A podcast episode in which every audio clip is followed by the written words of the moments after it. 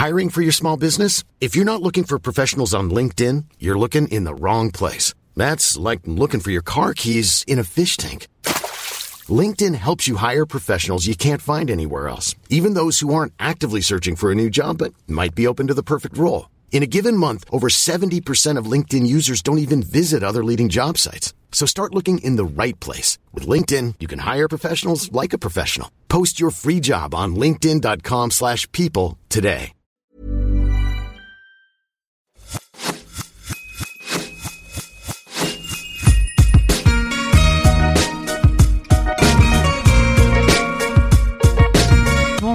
Je suis Laura Pouliken et vous souhaite la bienvenue sur l'Aléa, le podcast qui parle du risque. J'ai créé ce podcast pour déconstruire la vision traditionnelle du risque et montrer ses effets positifs dans nos vies. Tous les 15 jours, j'invite des hommes et des femmes qui viendront vous donner les clés et les outils pour devenir pleinement la personne que vous devez être en prenant les risques nécessaires. Je le répète souvent, mais croyez-moi, c'est la solution pour aider et inspirer le plus grand nombre.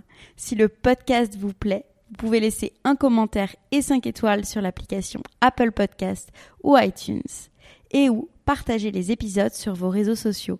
Un grand merci d'avance. Petite news. Pour les passionnés de podcast qui rêveraient de créer le leur, j'ai imaginé la formation dont j'aurais rêvé avant de me lancer. Dans cette formation, vous trouverez le nécessaire pour créer votre podcast et votre identité de marque. Le lien est dans les notes de l'épisode.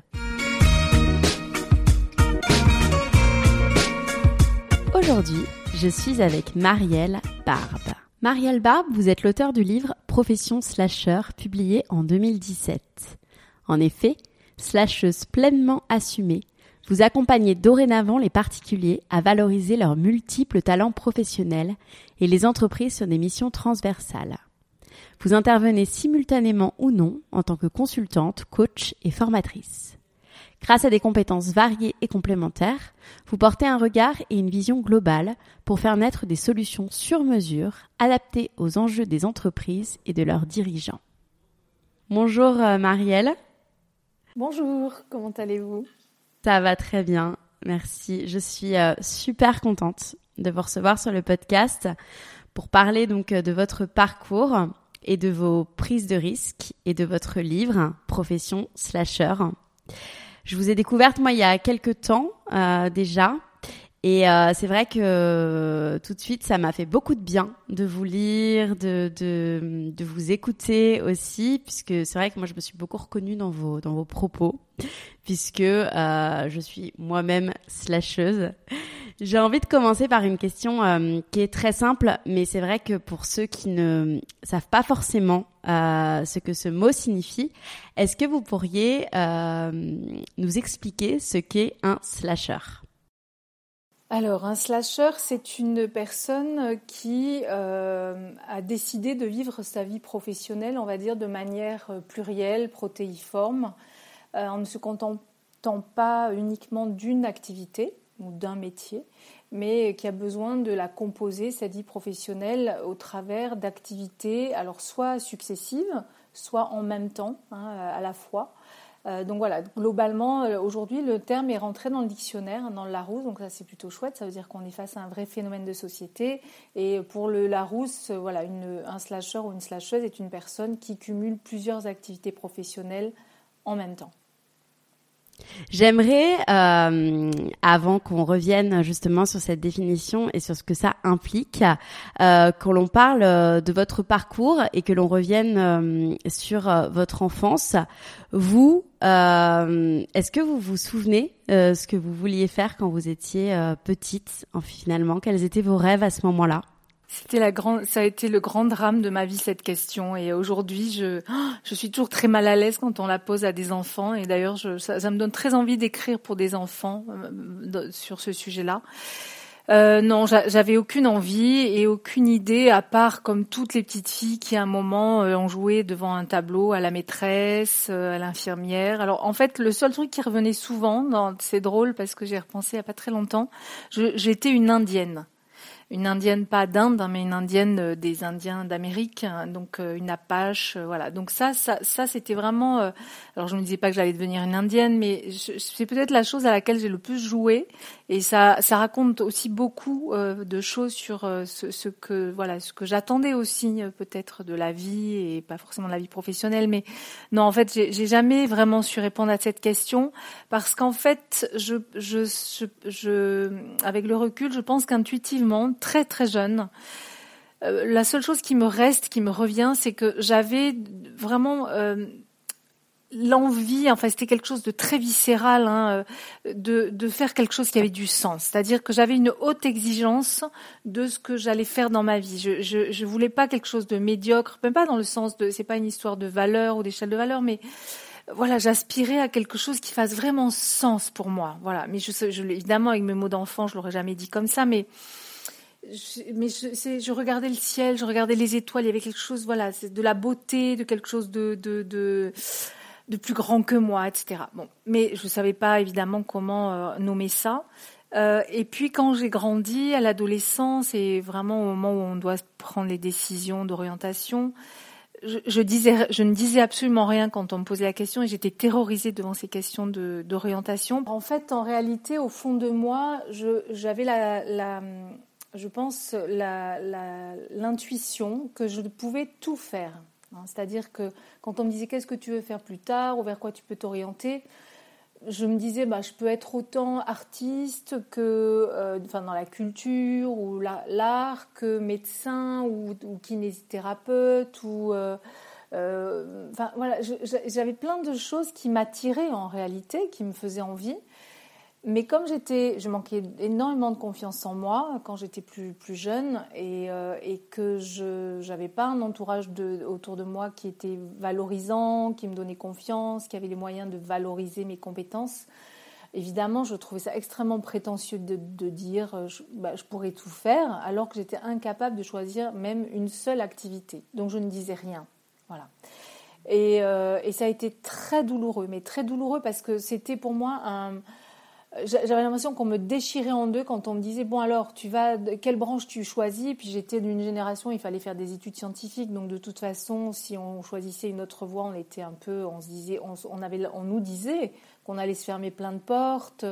Et comme je savais pas ce que je voulais faire on me disait bah tu es une bonne élève donc pars en scientifique mais je détestais les, les matières scientifiques. Donc enfin et j'étais déchirée. C'était voilà, c'était je, je n'arrivais pas à choisir. Et ça est vraiment euh, et, ce, et cette, ce droit à ne pas choisir son orientation scolaire pour moi c'est un vrai sujet. Et aujourd'hui j'ai une fille qui a 17 ans et je vois à quel point rien n'a changé.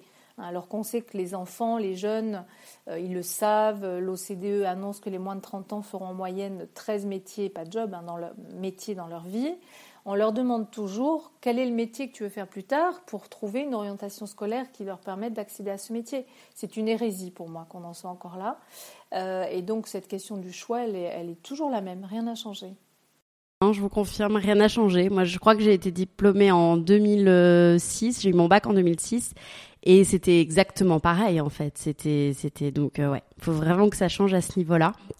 Euh, aujourd'hui, euh, c'est vrai que c'est beaucoup plus démocratisé de, cumuler plusieurs activités, mais c'est pas forcément encore rentré dans la norme et certains peuvent en souffrir.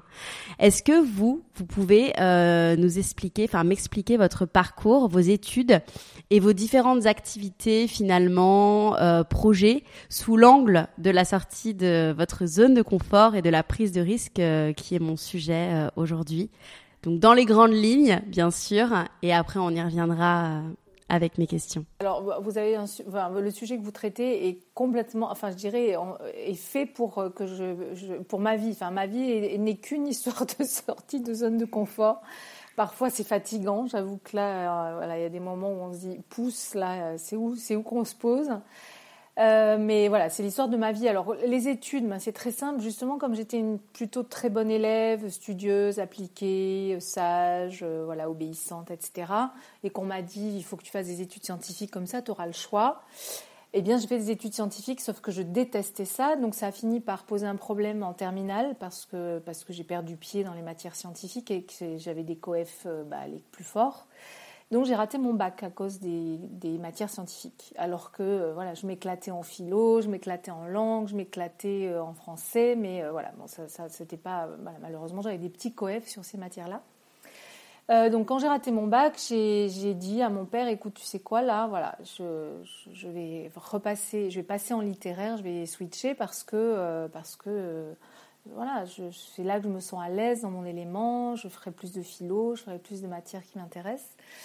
Je pense que j'ai raté le coche parce que j'habitais en province et je n'avais pas du tout à l'époque tout ce qui était autour des, de, l'orientation autour des, des études en économie en fait, j'aurais adoré être sociologue, par exemple, mais je ne savais même pas que ça existait euh, dans, ma province profonde.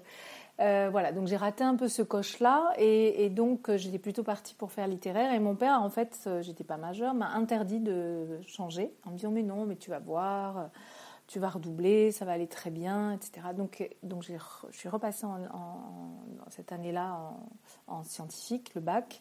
Je l'ai repassé sur ces matières scientifiques. Et euh, en plus, mes parents ont divorcé cette année-là. Enfin, c'était pas un bon, c'était pas un bon, pas une bonne année. combo. et donc, euh, et donc j'ai raté à nouveau mon bac à ma 5 points au rattrapage.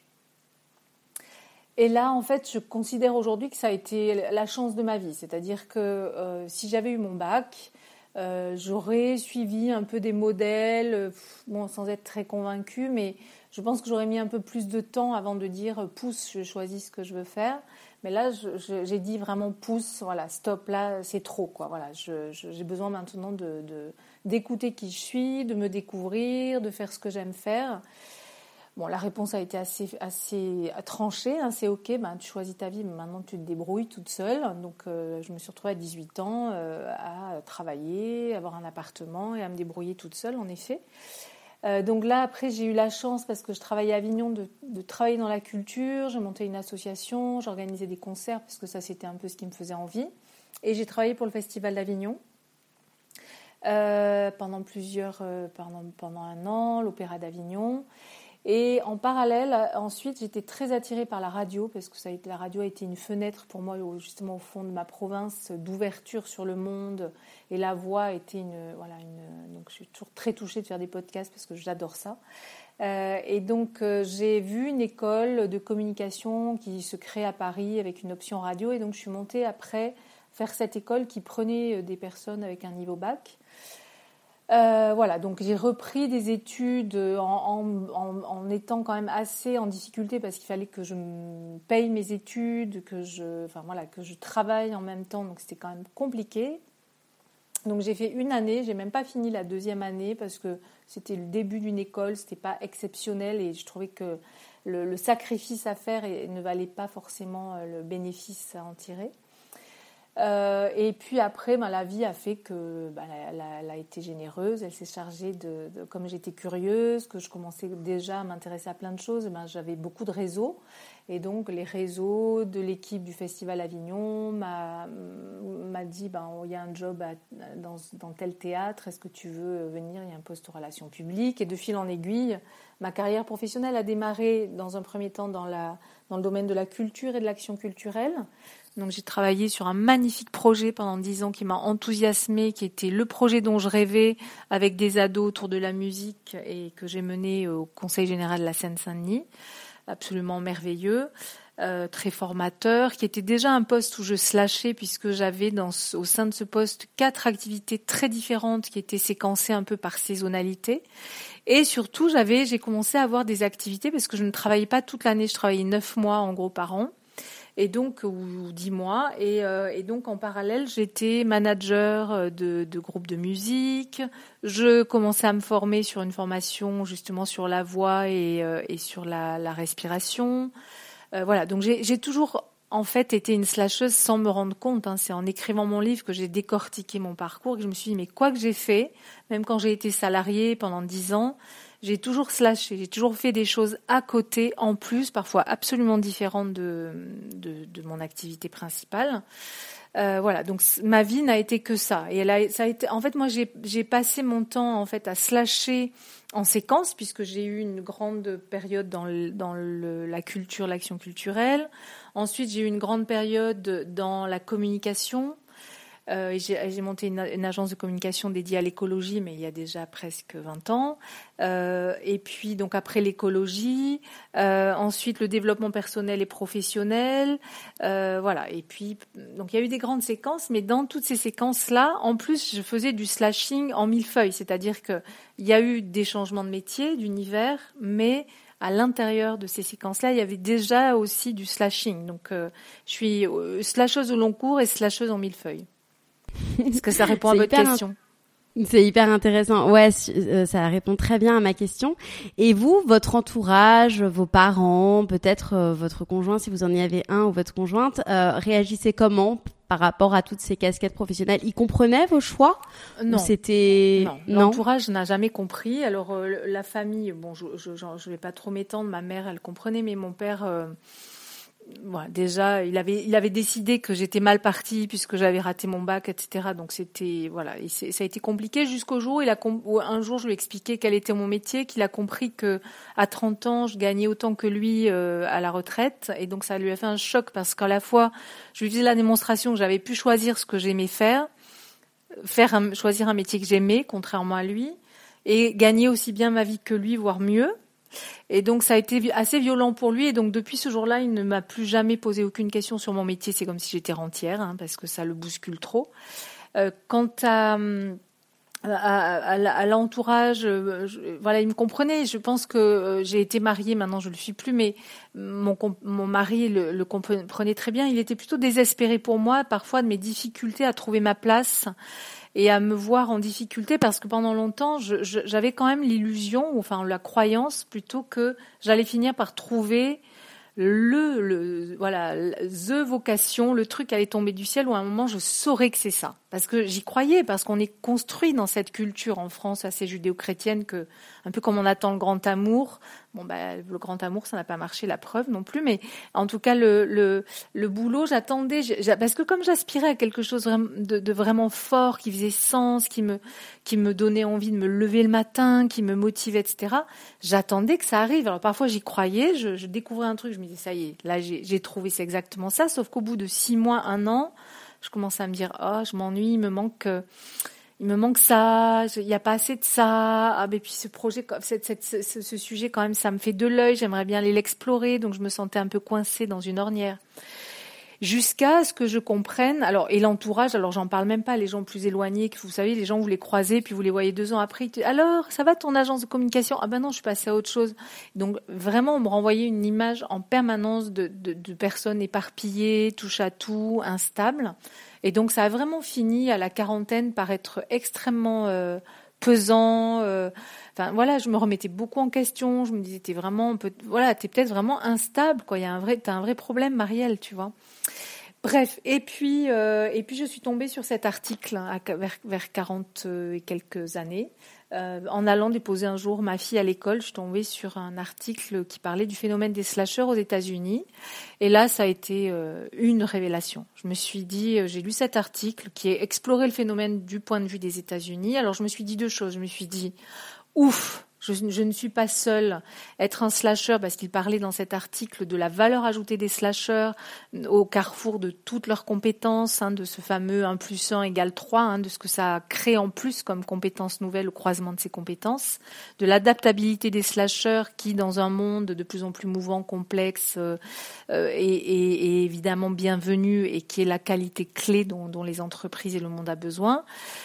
Donc je me suis dit ouf, voilà, et je comprends pourquoi je me suis quand même toujours sentie avec aussi quelque chose, pas en plus, mais en tout cas une singularité que, je trouvais chouette, et ne serait-ce que par la curiosité que je portais. Et je me suis dit une deuxième chose, je me suis dit ok c'est super, mais en France on s'en prend encore pour dix ans, ce qui a été le cas. Parce qu'en fait, il a fallu dix ans pour qu'on parle vraiment de ce phénomène et qu'on le reconnaisse en France et que les RH, que voilà, que toutes les approches un peu managériales RH se disent oui, il y a un vrai sujet autour de ça. Exactement, euh, je, je, partage totalement euh, ce que ce que vous dites. Et euh, c'est vrai que j'avais plein de petites questions mais vous y avez répondu euh, très bien. Donc euh, donc c'est parfait en, en, une question. Et aujourd'hui aussi j'ai envie qu'on parle puisque on constate de plus en plus justement de burn-out, de dépression au travail avec un besoin de sens. Et ça revient vraiment totalement dans nos sociétés. Et de plus en plus jeunes. On voit des jeunes même de, de 25 ans, enfin voilà, qui, qui ont besoin de, de sens et qui souhaitent même se reconvertir alors qu'ils ont à peine commencé leur vie professionnelle. Je vous le confirme. ça fait ça fait peur. Et j'avais envie d'avoir votre avis sur le sujet et pourquoi en fait aujourd'hui tant de personnes et même de plus en plus jeunes, comme on a dit, euh, ne se retrouvent plus dans ce qu'ils font alors qu'ils ont à peine commencé finalement. Alors euh, pour moi c'est le c'est s'il y a un point en ce moment sur lequel euh, les entreprises, le monde du travail doit doit réfléchir, c'est celui-ci. Parce qu'effectivement, moi, je, je, suis aussi, je suis coach. Hein, une de mes activités, c'est coach, et il se trouve que je, je ne vois arriver aujourd'hui que des profils évidemment de slashers. Ils viennent à moi parce qu'ils se reconnaissent dans, dans ce, ce, ce, sur quoi je prends la parole, de ce sujet-là. Et il se trouve que dans, dans les, personnes qui viennent à moi, j'ai essentiellement des jeunes, très jeunes, et des personnes qui parfois sont surdiplômées. On fait des merveilleux parcours euh, d'études, des mêmes professionnels, et qui à 27, 28, 30 ans euh, arrivent chez moi en me disant Marielle, euh, en fait, euh, j'ai bossé dans la boîte, j'ai rêvé de travailler. Je, je me souviens d'une jeune femme qui avait fait HEC, qui avait un parcours incroyable, qui avait bossé pour la défense sur des projets super intéressants pour le ministère de la Défense, enfin voilà, qui avait bossé pour un énorme cabinet de conseil sur le développement durable et qui me dit voilà, une fois que j'ai exploré un peu ces projets, d'abord derrière, parfois il y a des enjeux, des intérêts avec lesquels je suis pas forcément en accord, un peu de greenwashing, enfin voilà. Euh, c'est pas pour ça que j'ai fait toutes ces études là. J'ai pas, je produis pas assez de sens pour moi et pas assez pour la société je pense à une autre jeune fille qui avait aussi fait, euh, non, elle, elle avait fait Sciences Po, et l'autre qui a fait HEC, euh, bossé dans la pub, elle était, elle payait, elle gagnait à peine le SMIC, elle, euh, elle, euh, elle, elle trouvait qu'elle, voilà, qu'elle était mal, assez maltraitée dans cette agence de publicité, qu'elle vendait du vent, que voilà, elle s'y retrouvait pas du tout. Mais elle avait un énorme crédit pour ses études sur le dos. Et elle me dit, je, n'arrive même pas à le rembourser tellement je suis mal payée. Donc je prends un job de serveuse où je vais être payée 5, 500 euros de plus en net, plus les pourboires, qui fait que ça me laisse du temps en plus d'avoir un, un, un m'organiser pour pouvoir faire ma passion, m'a donné à ma passion qui est le stand-up en gagnant mieux ma vie. Et donc tout ça pour quand même se retrouver serveuse à 30 ans, hein, pour pouvoir se remettre à sa passion. Donc j'en vois de plus en plus, mais vraiment de plus en plus. Mais pas que des jeunes, c'est-à-dire que je travaille aussi beaucoup sur le sujet des seniors par ailleurs, euh, comme formatrice et consultante dans un cabinet de formation qui travaille essentiellement sur ce sujet des seniors et de la fin de carrière.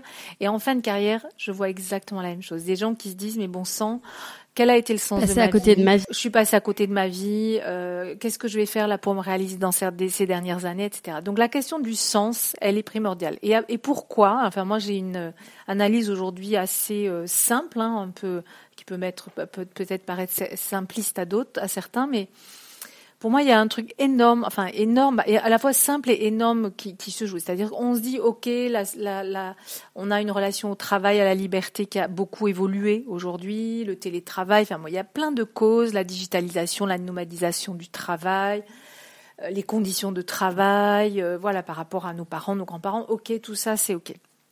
On le sait, enfin toutes ces causes-là, on les connaît. Mais il y en a une qui est rarement évoquée, quand je lis des articles sur ce sujet-là, qui pour moi est essentiel, c'est que ça et ça relève plus de, je dirais presque de l'évolution.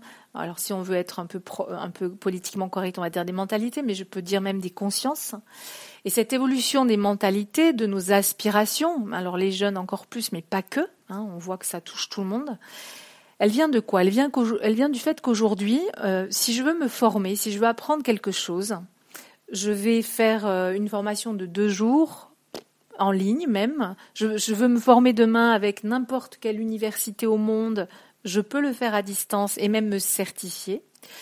Euh, là, je, déjeunais à midi avec une amie dont la fille fait des études au Canada, à Belleville, hein, en plein Paris. C'est-à-dire qu'elle elle fait tous ses cours à distance, mais elle est, à, Concordia, à Montréal. Enfin voilà, donc on est quand même dans des, des configurations qui font que tout ça est possible et qu'on peut apprendre en permanence. Donc, dans nos vies personnelles, on, a une capacité, contrairement à nos parents ou nos grands-parents, à, se développer d'une manière infinie au fil de nos aspirations, au fil de notre évolution personnelle. Sauf que cette évolution personnel qui avance comme une fusée et qui devient de, comme une grosse boule de neige là, qui bah, se, nourrit à l'infini. En parallèle, dans la vie professionnelle, en fait, cette boule de neige, elle, elle, va plutôt même s'amenuiser, c'est-à-dire qu'on avance pas du tout au même rythme. Hein, et je pense que l'enjeu aujourd'hui, ce serait de faire euh, s'accorder euh, l'évolution personnelle et l'évolution professionnelle. En réalité, il y a un énorme décalage, mais qu'on retrouve déjà dans, l'éducation. Moi, je vois ma fille, je me dis, bon sang, euh, ce qui est dans la tête de nos enfants, dans le cœur de nos enfants, n'est pas du tout en adéquation avec ce qu'on leur donne à, manger tous les jours. Et eh bien, ce décalage-là, il devient de plus en plus béant au fil de la carrière. Et les jeunes ne s'en contentent plus. C'est-à-dire que pour eux, c'est presque un non-sens. Il y a un truc qui ne matche pas, qui ne marche pas. Et donc, eux, ils aspirent vraiment à accorder et à être dans un équilibre vie pro-perso pour aligner, être alignés entre leurs aspirations personnelles et leurs aspirations professionnelles. Et cette porosité de, plus en plus forte entre le pro et le perso, et, et pour moi, l'enjeu aujourd'hui, il est là. Et une entreprise qui comprend et qui, trouve les clés pour permettre à un collaborateur, lui donner la promesse à la fois d'une sécurité de l'emploi, hein, de pérenniser son emploi, tout en ayant la promesse d'évoluer au fil de sa vie, elle a tout compris. Et justement, euh, cette multitude de choix, en fait, avant même d'être euh, slasher, cette multitude de choix, comme vous dites, ça crée parfois des angoisses et ça fait que il y a beaucoup de gens aussi, beaucoup de jeunes de mon âge, des moins jeunes et je pense des plus vieux que vous devez observer qui ont du mal à trouver leur voie en fait finalement et qui sont perdus par rapport à toutes ces voies finalement qui s'offrent à eux. Et hum, il y en a beaucoup voilà qui font des bilans de compétences. Moi j'ai une amie qui propose des bilans de compétences qui euh, marche très bien pour le coup. Et, euh, et voilà. Et, vous, j'avais envie de, de, savoir en fait euh, quels étaient vos conseils euh, pour pour réussir aujourd'hui en fait à trouver notre voie et savoir quelle activité en fait est faite pour nous. Alors moi je suis pas je suis pas très forte pour les conseils. J'aime pas trop donner des conseils parce que je, je, je voilà c'est pas mon c'est pas mon approche. Mais en tout cas euh, il y a une chose qui me vient quand vous me posez cette question qui est évidente, c'est qu'effectivement, on n'a jamais eu autant d'envie, de, enfin, de, de demandes, de reconversion. Effectivement, les, les cabinets qui font de, du bilan de compétences enfin, explosent euh, de travail. Euh, avec parfois, je pense, une promesse qui n'est pas forcément la bonne encore, puisque souvent les gens viennent avec l'illusion ou l'envie de changer de vie. Hein, on change jamais de vie, on change, on change de, de ville, de pays, de mari, de d'appartement, enfin bon, peu importe, mais en tout cas, notre vie est toujours, la, est toujours la, notre vie. En revanche, et, je pense que la question de la reconversion, elle faisait sens pour nos parents, par exemple, qui justement retournaient à l'école pour changer de métier quand ils avaient raté leur vocation ou s'ennuyaient, peu importe, ou, ou qu'une activité euh, disparaissait. Mais aujourd'hui, je pense que la, la question de, de la reconversion, elle n'est c'est plus tellement le bon sujet et la bonne question à se poser. C'est plutôt, à mon sens, la question de l'évolution.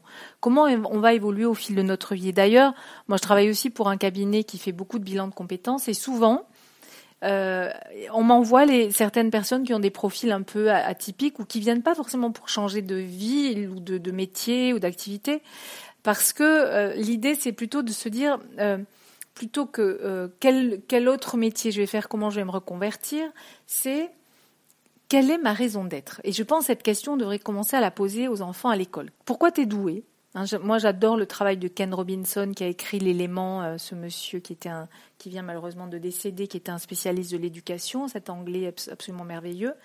Euh, donc, si on, commençait à poser ces questions-là aux enfants, dans, dans quel élément tu t'épanouis ou quels éléments? Qu'est-ce que tu aimes faire? Pourquoi tu es doué Qu'est-ce qui est facile pour toi? Et à partir de là, on, pourrait aider l'enfant à trouver justement cette fameuse raison d'être, hein, ce que les, Japonais appellent l'ikigai, ce truc qui nous donne envie de nous lever le matin, qui nous, qui nous procure de la joie, qui est facile pour nous, qui est au carrefour de plein de compétences et qui va nous suivre toute notre vie. Parce que moi, cette raison d'être, une fois que je l'ai identifiée, je me suis éparpillée tant que je ne l'ai pas identifiée j'avais, il y avait plein de sujets qui m'intéressaient, mais il y a toujours plein de sujets qui m'intéressent. Mais aujourd'hui, je les raccorde toujours à cette raison d'être et je viens toujours m'assurer, ok, est-ce que ça nourrit ma raison d'être, ce sujet, ou, cette mission, ou ce projet? Ok. Bon, après, c'est est-ce que c'est le moment, est-ce que c'est prioritaire ou pas? C'est un autre sujet. Mais à partir du moment où on a trouvé justement son moteur, ce fil conducteur entre je ne sais pas, tous les, tous les gens que j'ai interviewés dans mon livre, entre quelqu'un qui est journaliste et qui fait de la décoration, un postier, un postier ingénieur du son et prof de maths, Qu'est-ce qui est commun entre le fait d'être postier, ingénieur du son et prof de maths? Qu'est-ce qui est commun entre être journaliste et, et décoratrice? Et eh bien quand on fouille, on trouve toujours quelque chose de commun. On trouve toujours quelque chose qui raconte vraiment la singularité de la personne. Et à mon sens, aujourd'hui, ce qui est intéressant, c'est qu'au plus on est pluriel, euh, au plus on est complet, hein, on est vraiment comme un petit diamant toute sa vie. On vient au monde. si vous avez un bébé, vous voyez, c'est un diamant brut. Puis petit à petit, ce diamant brut, on voit des choses, on voit des aspérités, on voit des facettes se dessiner par la vie professionnelle, par la vie personnelle. On voit des, voilà. Et donc tout d'un coup, on devient un diamant unique avec des facettes à l'infini qui vont, euh, qui vont apparaître, se polir. Mais au carrefour de toutes ces facettes, il y a notre singularité. Il y a ce qui fait qu'on est unique. Hein. C'est comme quand on choisit un diamant. Qu'est-ce qui fait qu'un diamant a plus de valeur qu'un autre? Eh ben, C'est sa, singularité, son, son éclat particulier, etc. Eh bien, c'est exactement ça. Donc, l'important, c'est de trouver l'éclat particulier de chaque personne, la singularité de chaque personne. Et cette singularité, moi, je suis convaincue qu'on devient de plus en plus singulier si on n'est pas un clone de l'autre. Et le monde tournera mieux si on n'est pas des clones des autres, si justement chacun a une place singulière qui fait qu'on ne prend la place de personne.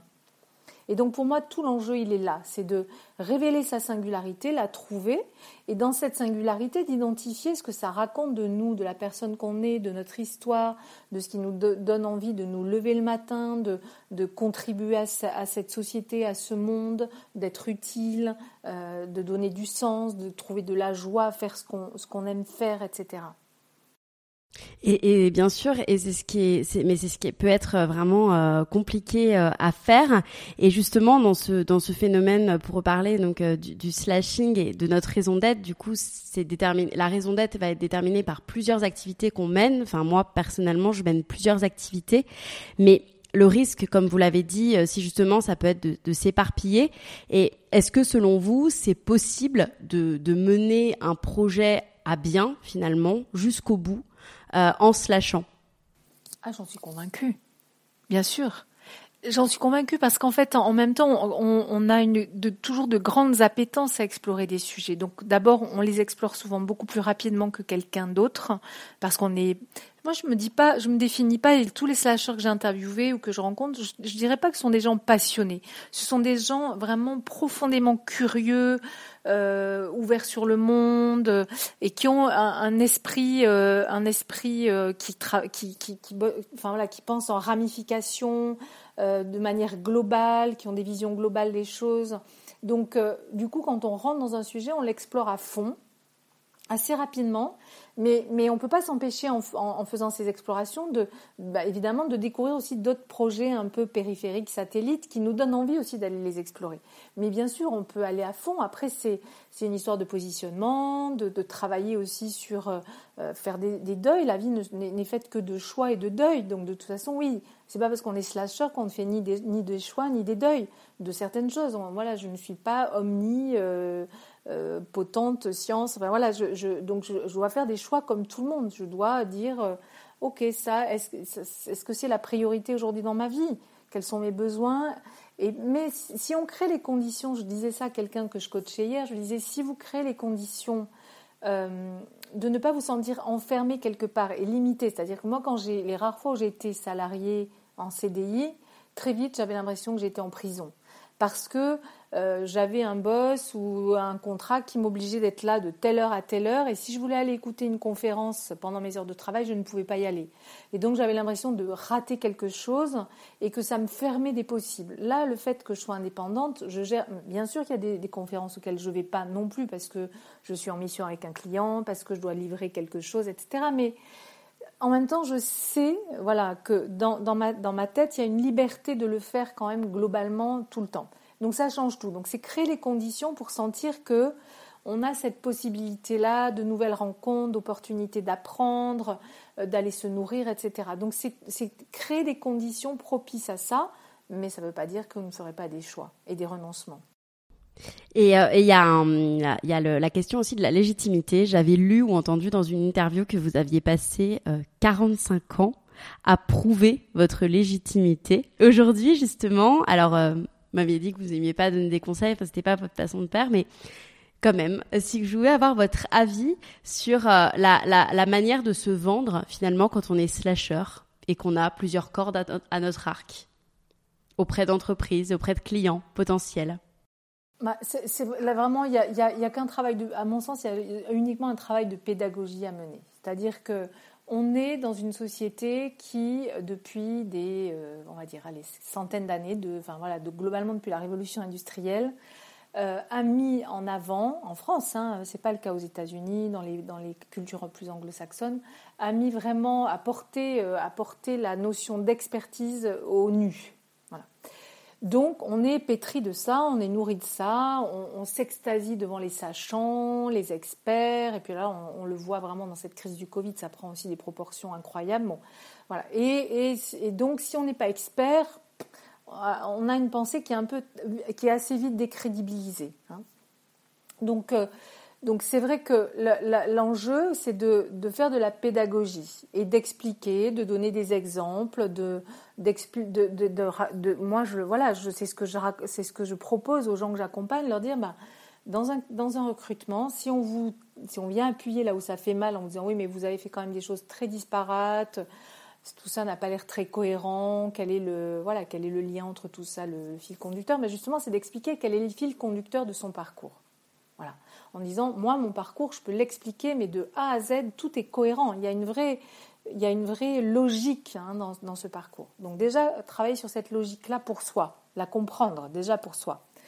Ensuite expliquer aussi à quel point aujourd'hui quelles sont les compétences dont on a besoin dans une entreprise pour d'un collaborateur Et il suffit de, se, de faire un petit focus sur la crise qu'on qu'on est en train de vivre du Covid pour se rendre compte que les entreprises qui ont su le plus rebondir dans cette crise, réagir, s'adapter, sont celles qui étaient les plus agiles. Celles qui avaient des collaborateurs les plus agiles, prêts à réinventer un process, réinventer un format en digital, réinventer mille choses. Et, on le sait. Donc aujourd'hui, un, profil de slasher, c'est quelqu'un qui a toute sa vie, de toute façon, avait cette appétence-là, en tout cas cette, euh, tendance-là, et donc a su tout le temps rebondir, s'adapter, etc. Donc on l'a cultivé naturellement, ce talent-là. Et aujourd'hui, on sait à quel point c'est hyper important d'avoir ces profils-là. Ça ne veut pas dire qu'il ne faut pas des profils d'experts dans une entreprise. Bien, bien évidemment qu'il faut des, des experts, des spécialistes.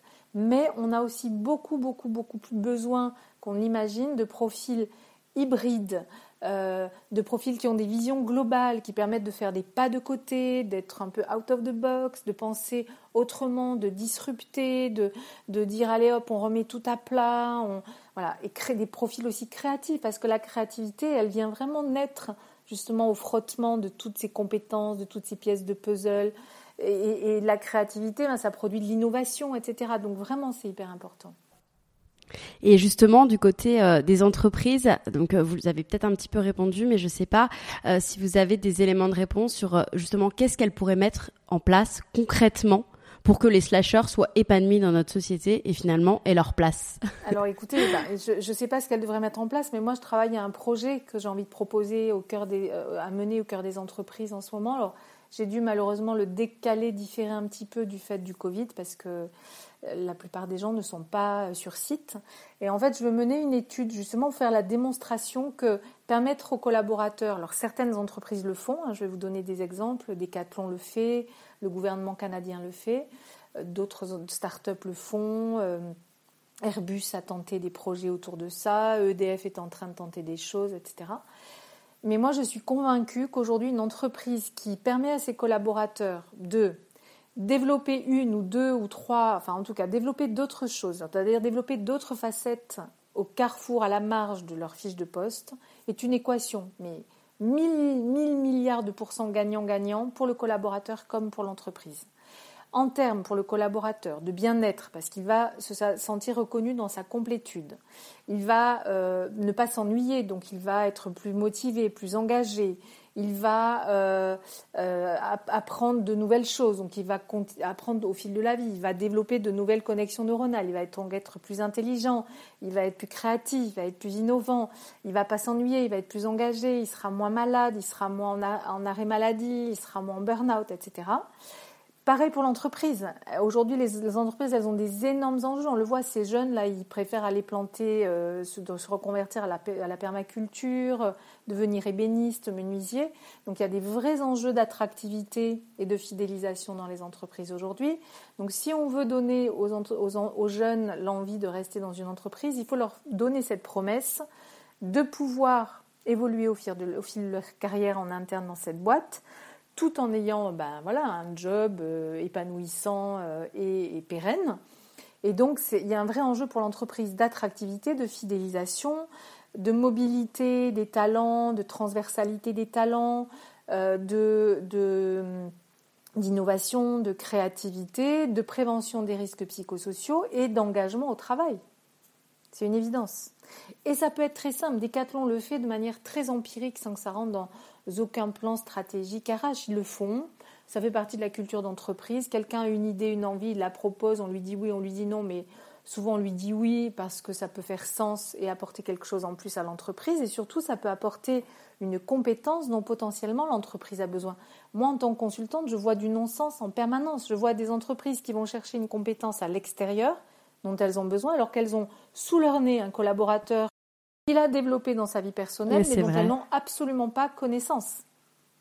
Donc ça coûte de l'argent tout ça, d'aller chercher à l'extérieur une compétence extérieure, alors qu'il y a un collaborateur sous leur nez qui commence peut-être à s'ennuyer un peu, à ronronner dans un poste, qui ne demanderait qu'à euh, développer quelque chose de nouveau, apporter de nouvelles connaissances, compétences à l'entreprise ou à ses collègues. Euh, et peut parfois parfaire une nouvelle compétence comme euh, je me forme pour être prof de yoga, euh, je me forme à la permaculture, et ben j'ai envie de le développer, de le déployer dans ma boîte, plutôt que d'aller le chercher à l'extérieur. Donc c'est vraiment gagnant-gagnant sur le, la connaissance et le développement du vivier de talent et de potentiel dans l'entreprise. Il y a une méconnaissance énorme du potentiel présent. Non, tout à fait. Et, euh, et d'ailleurs, oui, je ne sais pas, euh, bon, je pense pas que vous pouvez donner des noms, mais vous, vous avez pu quand même observer des entreprises qui aujourd'hui étaient dans cette mouvance de, de, de laisser la place vraiment euh, aux slashers bah, je vous dis Decathlon, il y a le gouvernement ah canadien que j'ai rencontré il y a deux ans. Alors Decathlon, a, alors ils sont vraiment complètement open. Quand j'ai donné plusieurs conférences chez eux, je les, je les rencontre souvent et, et, ils aimeraient beaucoup faire partie du, du dispositif que je veux lancer. Mais en tout cas, eux, euh, c'est évident. Enfin, la question ne se Dans leur politique. Même pas. Quelqu'un peut travailler un jour par semaine sur un projet en parallèle et c'est go, vas-y, si ça fait sens pour toi et, et, si en plus ça peut apporter quelque chose à l'entreprise. Alors le gouvernement canadien, je les ai rencontrés il y a deux ans justement quand je commençais à travailler sur ce projet euh, à Montréal. Donc alors ça, ça m'a complètement bluffé. J'en parle beaucoup parce que je trouve souvent dans mes conférences, on me dit oui c'est super le slashing, mais euh, c'est bien pour les indépendants, mais dans les entreprises c'est pas possible. Si et c'est possible aussi dans l'administration. Donc eux, ils ont inventé un, concept, mais pas parce qu'ils sont euh, juste en avance sur leur temps, c'est juste parce qu'ils n'arrivaient plus à recruter des nouveaux talents. Ils étaient vraiment dans une impasse sur le recrutement de nouveaux, fonctionnaires. Et donc là, ils se sont dit, il faut qu'on bah, attrape le, problème, vraiment, qu'on le prenne à bras le corps. Et ils se sont dit, qu'est-ce qu'on va faire? Donc ils ont imaginé un concept qui est de dire, voilà, vous êtes toujours fonctionnaire, vous êtes un fonctionnaire, vous travaillez pour le gouvernement, euh, et on vous propose de faire partie d'une cohorte un peu pilote, donc qui s'appelle les agents libres du Canada, et ces agents libres, en fait, on leur propose de garder leur emploi à vie. Voilà. Mais on leur dit, OK, au lieu de faire toute ta vie le même job, on va te demander ce que tu aimes faire. Enfin, on va te demander ce pourquoi tu es doué. Donc, on va, on va faire un bilan de compétences et d'appétences. Et au carrefour, au croisement plutôt de ce, voilà, au carrefour de ces compétences et de ces appétences, eh bien, on va vous dire, écoutez, euh, voilà, euh, il y a tel job pour vous, au ministère du Transport, tel job pour vous à l'innovation, tel job pour vous dans telle mairie, il y a telle mission, laquelle, vous choisissez, qui vous correspond le plus. Donc vous choisissez la mission qui correspond, le plus et qui est vraiment voilà, qui est un, mix de ces appétences, ces compétences.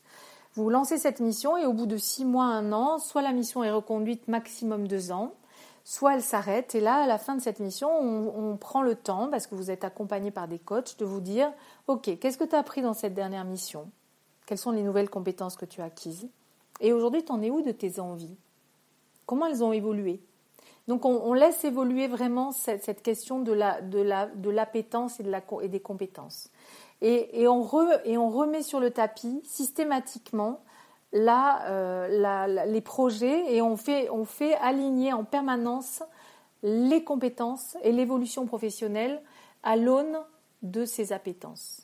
L'impact hein, de ce projet maintenant qui est évalué, il est juste archi positif. C'est-à-dire que les, fonctionnaires que j'ai rencontrés, qui sont ces agents libres, ils sont des sortes d'agents secrets hein, qui, à qui on propose des missions comme un agent secret. Euh, voilà, tu as une nouvelle mission, elle est pour toi, elle te correspond. Me disait, mais Marielle, on, ne pouvait pas rêver, on pouvait pas rêver d'un job mieux que ça, parce qu'on a la promesse de l'emploi à vie, en ayant aussi la promesse de ne jamais s'ennuyer, d'évoluer toute notre vie vraiment en accord avec qui on est. Et ça, c'est pour moi, ils ont tout compris. Et ça marche. Et le retour est très, très positif. Super. Vous, vous, vous avez assumé très tard votre profil de slasheuse, puisque justement, vous n'étiez pas euh, aussi renseigné qu'on peut l'être euh, aujourd'hui euh, malheureusement. Et c'est d'ailleurs pour cela, donc vous l'avez dit, que vous proposez des ateliers, des coachings pour aider les entreprises, mais également les particuliers à valoriser leurs multiples talents professionnels. Est-ce que vous pouvez euh, nous faire le cadeau de nous dévoiler quelques outils techniques que vous utilisez justement pour cela? Techniques dans quel sens? Peut-être des petits exercices pour aider les particuliers à, valoriser leurs multiples talents, les, questions qui doivent se poser, euh, ce, que, ce que vous utilisez Alors j'en ai plein. En fait, en fait quand j'ai écrit mon livre, euh, j'ai vraiment écrit le livre que j'aurais aimé lire quand j'avais 20 ans. Et donc j'ai vraiment pris le lecteur par la main en me disant, si quelqu'un est à l'autre bout du monde justement et que je ne peux pas le coacher, qu'il ne peut pas venir faire un atelier, une masterclass, je veux qu'il ait au moins des outils pour pouvoir euh, en, découvrant qu'il est un slasher, se dire ok, mais quel slasher je suis? Donc quelles sont les pièces de mon puzzle? Euh, Qu'est-ce que ça fait quand je les fais se croiser, s'assembler? Qu'est-ce que ça raconte de moi? Qu'est-ce que ça donne comme paysage? Euh, voilà. Donc j'ai inventé plein d'outils au fur et à mesure de, de l'avancée dans la lecture du livre, qui sont des outils que je reprends aujourd'hui dans des masterclass, dans les entreprises, que je suis en train de digitaliser parce que Covid oblige, donc euh, qui, qui, qui, mis bout à bout qu'on constitue une sorte de bilan de compétences et d'appétence. Hein, euh, voilà, euh, vraiment c'est un, 360 que je propose autour de ces outils-là. Mais il y a un outil que je développe beaucoup qui est autour de 10 questions. Alors par exemple, je, voulais que je vous dise quelques questions de cet outil. C'est un outil que je développe beaucoup dans les, dans les entreprises. Euh, je pense que ça peut aider les auditeurs. qui est un peu le, qui est un peu le, qui est un peu le, le, ma signature dans le sens euh, euh, vraiment. alors attendez, je vais vous, je vais essayer de vous le, de vous le trouver. Il est là. C'est un peu ma signature. C'est un atelier que je propose beaucoup en entreprise, qui est un atelier autour des talents qui dure une heure et demie où je mets 15 personnes autour d'une table en leur demandant, en fait, la promesse, c'est, OK, vous avez, vous êtes dans par exemple dans une banque, vous êtes chef de projet, bah, présentez-vous, OK, je suis chef de projet, très bien. Et moi, je vais vous poser 10 questions à tiroir et euh, à l'issue de ces 10 questions, je vais vous, vous, en fait, la promesse, c'est d'aller découdre un peu votre fiche de poste, celle qu'on connaît, là, qui est bien plate, bien lisse, bien carrée. Et on va aller découdre cette fiche de poste pour voir quelles sont les, autres compétences les autres talents euh, les, et vos appétences qui sont restés à la marge, qui sont restés à la marge de cette fiche de poste, qui sont restés parfois à la porte de l'entreprise, qui sont restés parfois sous votre tapis de votre chambre d'enfant, euh, dans votre tête et dans vos voilà dans la case des rêves euh, qui sont mis sous cloche. Et on va essayer de, on va on va faire émerger tout ça. Et puis cet atelier, il a pour mission justement en une heure et demie, en, en accéléré, d'aller se dire ok, quelles sont mes grandes familles de slash? Qu'est-ce que ça raconte de moi? Euh, Quel est mon fil conducteur? Et du coup, si je suis en entreprise, qu'est-ce que j'aimerais déployer dans l'entreprise en parallèle de ma fiche de poste? Voilà. Donc ça, c'est un atelier très simple, avec des questions très très basiques. la première question, c'est et vous, vous faites quoi dans la vie? Hein, Qui est la question qu'on pose à quelqu'un dans une soirée. Hein, voilà. Quand on le rencontre. en, une phrase, on y répond. La deuxième question, c'est quels sont vos talents, vos dons, vos aptitudes? Vous savez, ces choses qui sont naturelles, mais tellement naturelles que parfois on ne les voit pas chez soi parce qu'on a l'impression que tout le monde sait faire ça. Alors souvent, je dis aux gens, ben, réfléchissez à ce qu'on dit de vous. Vous savez, le, mais toi, tu es tellement doué, c'est dingue. Quand, voilà, moi, je suis admirative parce que pour toi, c'est tellement facile de faire ça ou ça. Hein. donc on nous le dit, mais on ne se rend pas compte parce que pour nous, c'est très, très naturel. Voilà. Donc ça, c'est la deuxième question. La troisième question, c'est quelles sont les compétences que vous avez acquises au fil de votre parcours professionnel? Voilà, les plus évidentes. Et souvent, j'insiste sur le fait, celles qui sont faciles pour vous. Parce que on n'a pas envie de travailler en, transpirant, en bavant. Enfin voilà, moi, je, suis convaincue que là où on a le plus de, de, notre zone, justement, de, de ça ne veut pas dire qu'il faut pas aller dans des zones d'inconfort, mais en tout cas, notre zone d'excellence, c'est là qu'on a aussi le plus de, d'intuition, d'impact. Hein. Donc, allez aussi chercher cette zone d'excellence. Bien sûr. Voilà. Donc ça, c'est la, la, la, troisième question. La quatrième question, c'est euh, lorsque vous étiez enfant, qu'est-ce qu'on vous a dissuadé de faire? Peut-être on vous a empêché, on vous a dit non, mais tu vas pas chanter, tu chantes comme une casserole. Euh, non, mais ça, boulanger, laisse tomber, c'est un métier trop dur. Je préfère que tu fasses des études de commerce. voilà. Qu'est-ce que, à quoi vous rêviez hein? Moi, quand je rêvais d'être une indienne, mais ça me donne des indications sur mon rapport à la nature et à ce besoin que j'ai, malgré tout, d'avoir un, contact au quotidien avec des choses euh, essentielles. Voilà. Donc ça, c'est important. Ensuite, la question suivante, c'est euh, est-ce qu'il y a des aptitudes que vous aimeriez vous développer mais que vous n'osez pas? Parce qu'on est, on est nous-mêmes nos propres censeurs, hein, les, meilleurs d'ailleurs, hein, les pires en tout cas. Voilà. Ensuite, c'est quels sont les trois projets, réalisations euh, qui ont le plus compté pour vous, que ça ait duré cinq minutes, une heure, même ça peut être euh, organiser le mariage d'une amie, ça peut être construire sa maison, ça peut être des choses qui n'ont rien à voir d'ailleurs avec le travail, mais qui vous ont voilà, qui vous, ont rendu la, plus fière. Hein, voilà. Donc ça, c'est une question. Puis après, de prendre le temps de, ben, de relire toutes ces questions et de se dire, qu'est-ce que je retrouve de commun à tout ça? Il y a des grandes familles, il y a la famille communication, il y a la famille euh, euh, bâtisseur, voilà. quels sont les mots qui, émergent et qu'est-ce qui, qu'est-ce qui est commun à tout ça? Et là, en général, on voit trois, quatre grandes familles, thèmes. C'est un peu comme quand on fait un puzzle. Il y a, euh, il y a tous les, toutes les pièces euh, oranges, toutes les pièces bleues, puis petit à petit, hop, comme ça, on commence à construire le paysage. Voilà, donc ça, c'est commencer à regarder ce que ça dit de vous. Euh, et ensuite, à partir de là, on va commencer à se poser la question du fil conducteur. Et ça, j'avoue que tout seul, c'est très compliqué. C'est important, hmm. faites-le avec une amie, quelqu'un qui vous connaît bien, qui va vous dire, mais voilà, par exemple, je pense à cette journaliste qui était décoratrice. C'est une de ses amies qui lui a dit, mais bien sûr qu'il y a un fil conducteur entre décoratrice et, et, et, et journaliste. Journaliste. Tu as architecture de l'information quand tu es journaliste. Tu la rends lisible pour le ah, lecteur. Et quand tu fais du homestaging dans une maison, tu rends cette maison appropriable par la personne, lisible d'une certaine manière. C'est la même logique. Hein, vous voyez donc, mais tout ça, tout ça, toute seule, elle ne l'aurait pas trouvé. Donc ça, c'est moi ce que, voilà, c'est ça, c'est vraiment ce que j'adore faire avec les gens et les aider à trouver ça. Et puis après, je leur dis, et puis si vous aviez une baguette magique, il n'y a plus d'histoire d'argent, de rémunération, de, de questions de lieu, d'organisation professionnelle, personnelle. On vous donne une baguette magique, c'est pas gagné au loto, hein, parce que ça, ça, ça n'a pas d'intérêt. Par contre, cette baguette magique, elle vous permet d'être exactement à l'endroit où vous, êtes dans votre flot. Alors, j'ai oublié la question du flot. Hein. Qu'est-ce qui vous procure justement de la joie de la, de, voilà, qu'est-ce, quelle activité vous, donne, vous, vous, permet d'être euh, dans votre élément ou, et, vous donne la sensation que le temps n'existe pas. Donc ça, c'est une autre des questions que j'ai, oubliées.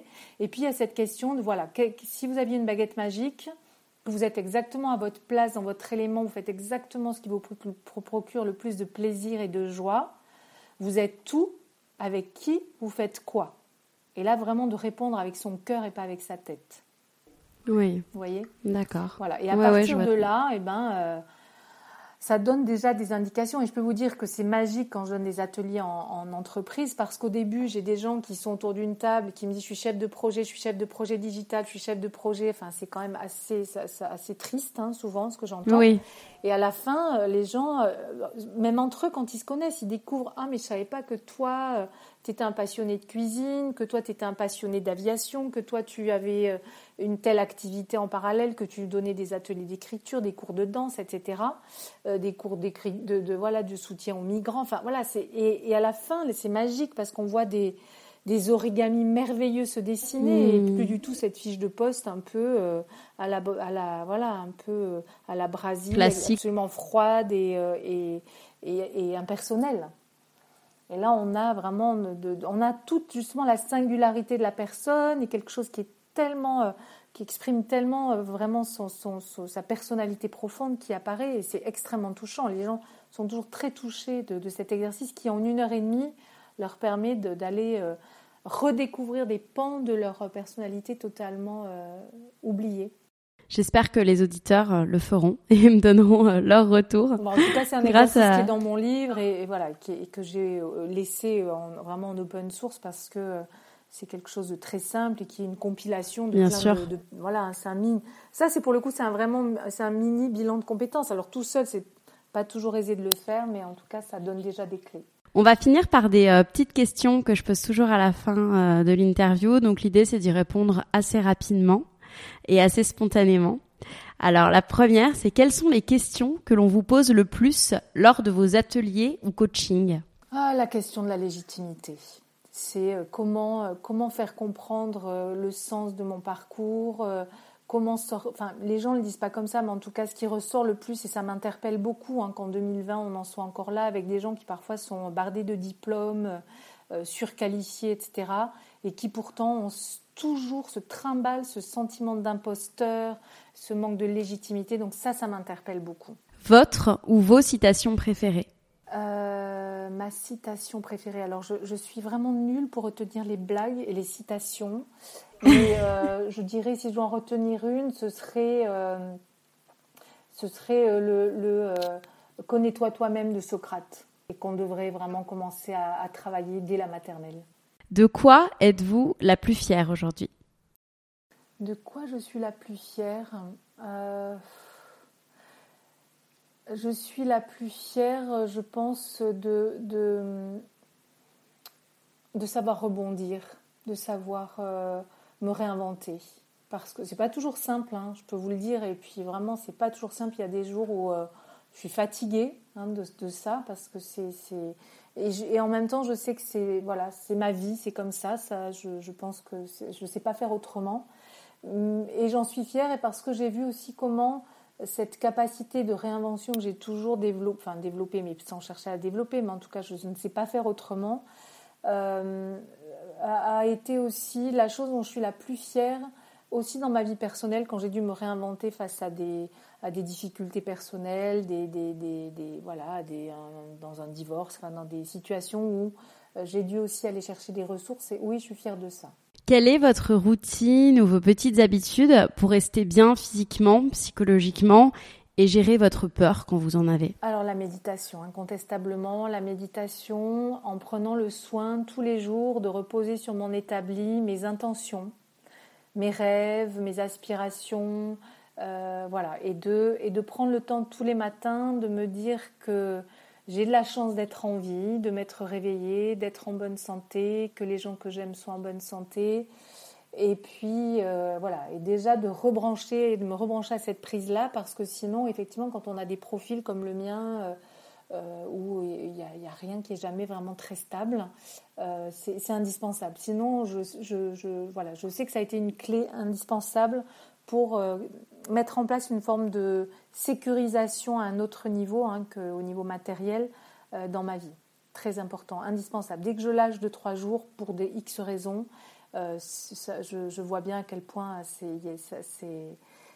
ça n'a rien à voir hein, dans, ma, dans ma, ma, posture intérieure change beaucoup. Si vous deviez retenir qu'une chose sur tout ce que vous avez appris jusqu'à présent ah, bah, que rien n'est jamais acquis et qu'on l'oublie et qu'on on nous fait croire, euh, voilà, on, rêve encore, hein, on, nous raconte bien de, très belles histoires et j'adore les belles histoires et, je, suis la première à, me réjouir de belles histoires. Moi, ce qui me réjouit le plus dans la vie, ce sont les synchronicités et ça parle aussi d'alignement. Je comprends pourquoi, depuis que je suis toute petite, j'adore ces synchronicités quand on pense à quelque chose et que, et que tout d'un coup, euh, on entend, on pense à une chanson, on l'entend, enfin peu importe, ou que on rêve de quelque chose et qu'on nous l'apporte sur un plateau. Donc voilà, c'est peut-être la chose qui me, qui me réjouit le plus dans la vie et que souvent ça passe par des rencontres aussi. Mais en même temps, ce qui va avec, c'est que rien n'est jamais acquis et ne pas l'oublier. Et ça permet aussi de savourer euh, tout ce qui est là dans l'instant présent. Et euh, ma dernière question, qui est ma question rituelle du podcast, euh, quelle est votre définition du risque et selon vous, les risques nécessaires pour vivre pleinement? Bah, La définition du risque, voilà, c'est vivre. C'est c'est c'est vivre, c'est écouter son cœur, c'est c'est essayer de, de justement de sortir de ces notions de normes. Je, ce qui me vient en répondant à cette question, c'est quelqu'un que j'avais coaché il y a très longtemps, qui à la fin du coaching m'avait dit, ah, vous savez, je vous admire tellement parce que vous avez, vous avez pris des risques. Moi, j'ai 45 ans, euh, j'ai toujours fait le même métier, je m'ennuie profondément, je fais un burn-out, etc. Et vous, vous avez évolué toute votre vie. Mais ces risques, ils n'ont pas été euh, sans prix. Ils ont eu un prix à payer. Je, voilà, ma, ma vie professionnelle, elle est, elle est loin d'être linéaire. Ça n'a pas toujours été simple, etc.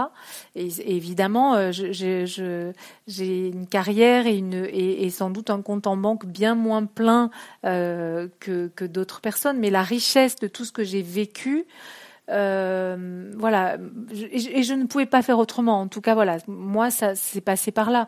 Donc, c'est vivre. C'est vrai que, et je trouve qu'en ce moment, on est beaucoup dans cette notion de, zéro risque hein, dans, nos, sociétés.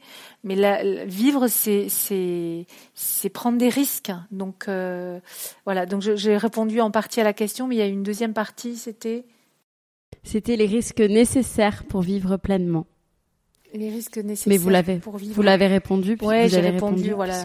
Merci beaucoup, Marielle. Bah, merci à vous, c'était un plaisir. Merci beaucoup.